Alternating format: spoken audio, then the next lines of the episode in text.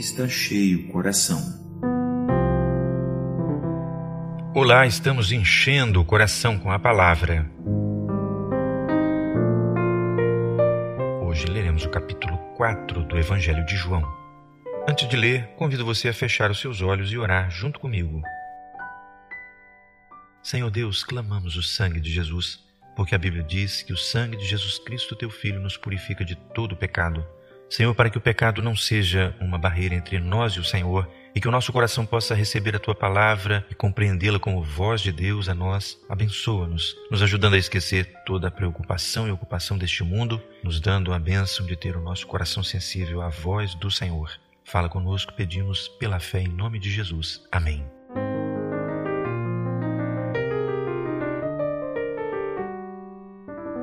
E quando o Senhor veio a saber que os fariseus tinham ouvido que Jesus fazia e batizava mais discípulos do que João, ainda que Jesus mesmo não batizava, mas os seus discípulos, deixou a Judéia e foi outra vez para a Galiléia. E era-lhe necessário passar por Samaria. Foi, pois, a uma cidade de Samaria chamada Sicar, junto da herdade que Jacó tinha dado a seu filho José. E estava ali a fonte de Jacó. Jesus, pois, cansado do caminho, assentou-se assim junto da fonte. Era isso quase a hora sexta. Veio uma mulher de Samaria tirar água. Disse-lhe Jesus: Dá-me de beber. Porque os seus discípulos tinham ido à cidade comprar comida. Disse-lhe, pois, a mulher samaritana: Como, sendo tu judeu, me pedes de beber a mim, que sou mulher samaritana? Porque os judeus não se comunicam com os samaritanos. Jesus respondeu e disse-lhe: Se tu conheceras o dom de Deus e quem é o que te diz dá-me de beber, tu lhe pedirias e ele te daria água viva. Disse-lhe a mulher: Senhor, tu não tens com que atirar, e o poço é fundo. Onde, pois, tens a água viva? És tu maior do que Jacó, o nosso pai, que nos deu o poço, bebendo ele próprio dele os seus filhos e o seu gado? Jesus respondeu e disse-lhe: Qualquer que beber desta água tornará a ter sede, mas aquele que beber da água que eu lhe der, nunca terá sede, porque a água que eu lhe der se fará nele uma fonte de água a jorrar para a vida eterna. Disse-lhe a mulher: Senhor, dá-me dessa água para que não mais tenha sede e não venha aqui tirá-la. Disse-lhe Jesus: Vai, chama o teu marido e vem cá. A mulher respondeu e disse: Não tenho marido. Disse-lhe Jesus: Disseste bem, não tenho marido, porque tiveste cinco maridos e o que agora tens não é teu marido. Isso disseste com verdade. Disse-lhe a mulher: Senhor, vejo que és profeta. Nossos pais adoraram nesse monte e vós dizeis que é em Jerusalém o lugar onde se deve adorar. Disse-lhe Jesus: Mulher, crê-me que a hora vem em que nem neste monte nem em Jerusalém adorareis o Pai. Vós adorais o que não sabeis, nós adoramos o que sabemos, porque a salvação vem dos judeus. Mas a hora vem, e agora é, em que os verdadeiros adoradores adorarão o Pai em espírito e em verdade, porque o Pai procura a tais que assim o adorem. Deus é espírito, e importa que os que o adoram o adorem em espírito e em verdade. A mulher disse-lhe: Eu sei que o Messias, que se chama o Cristo, vem. Quando ele vier, nos anunciará tudo. Jesus disse-lhe: Eu o sou, eu que falo contigo quero fazer um primeiro comentário aqui. A situação dessa mulher também é facilmente associável à minha situação e talvez à sua também. Éramos escravos de um poço, um poço finito, um poço que, como uma religião, é herança dos pais da gente, como aquele poço era uma herança de Jacó, o antepassado daquela mulher.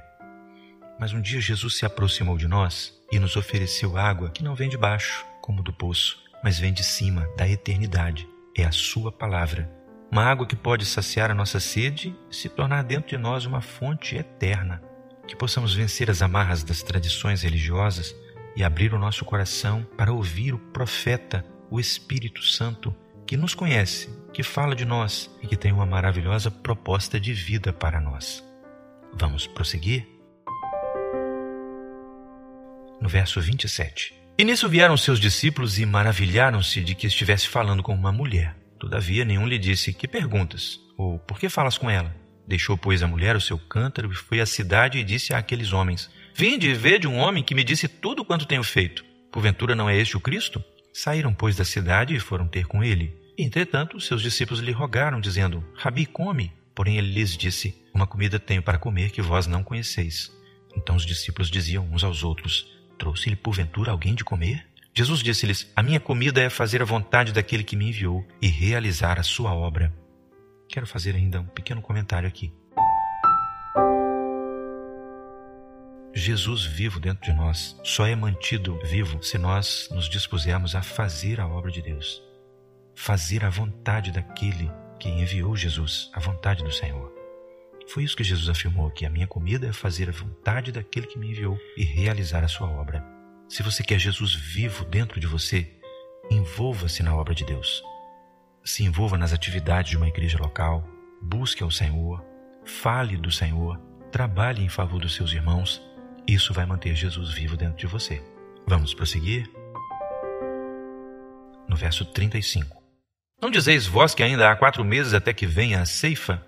Eis que eu vos digo: levantai os vossos olhos e vede as terras que já estão brancas para a ceifa. E o que ceifa recebe galardão e ajunta fruto para a vida eterna, para que assim o que semeia como o que ceifa ambos se regozijem. Porque nisso é verdadeiro o ditado: um é o que semeia e outro o que ceifa. Eu vos enviei a ceifar onde vós não trabalhastes. Outros trabalharam, e vós entrastes no seu trabalho. E muitos dos samaritanos daquela cidade creram nele pela palavra da mulher que testificou: Disse-me tudo quanto tenho feito. Indo, pois, ter com ele os samaritanos, rogaram-lhe que ficasse com eles. E ficou ali dois dias. E muitos mais creram nele por causa da sua palavra. E diziam à mulher: já não é pelo que disseste que nós cremos, porque nós mesmos o temos ouvido e sabemos que este é verdadeiramente o Cristo, o Salvador do mundo. Mais um pequeno comentário. Aquela mulher fez o que podia fazer, anunciou Jesus aos seus concidadãos. Mas foi só quando eles se dispuseram a ir a Jesus que puderam dizer: Olha, não é apenas pelo que você falou, mulher, mas nós mesmos o temos ouvido. Espero que você creia na palavra que você está ouvindo mas espero muito mais que você vá até Jesus pessoalmente e busque a sua face e ouça a sua voz. Vamos prosseguir? No verso 43. E dois dias depois partiu dali e foi para a Galiléia, porque Jesus mesmo testificou que um profeta não tem honra na sua própria pátria. Chegando, pois, à Galiléia, os galileus o receberam, porque viram todas as coisas que fizeram em Jerusalém no dia da festa, porque também eles tinham ido à festa. Segunda vez foi Jesus a Caná da Galiléia, onde da água fizera vinho. E havia ali um oficial do rei cujo filho estava enfermo em Cafarnaum.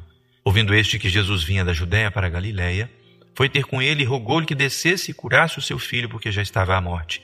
Então Jesus lhe disse: Se não virdes sinais e milagres, não crereis. Disse-lhe o oficial: Senhor, desce antes que o meu filho morra. Disse-lhe Jesus: Vai, o teu filho vive. E o homem creu na palavra que Jesus lhe disse e foi-se. E descendo ele logo, saíram-lhe ao encontro os seus servos e lhe anunciaram, dizendo: O teu filho vive.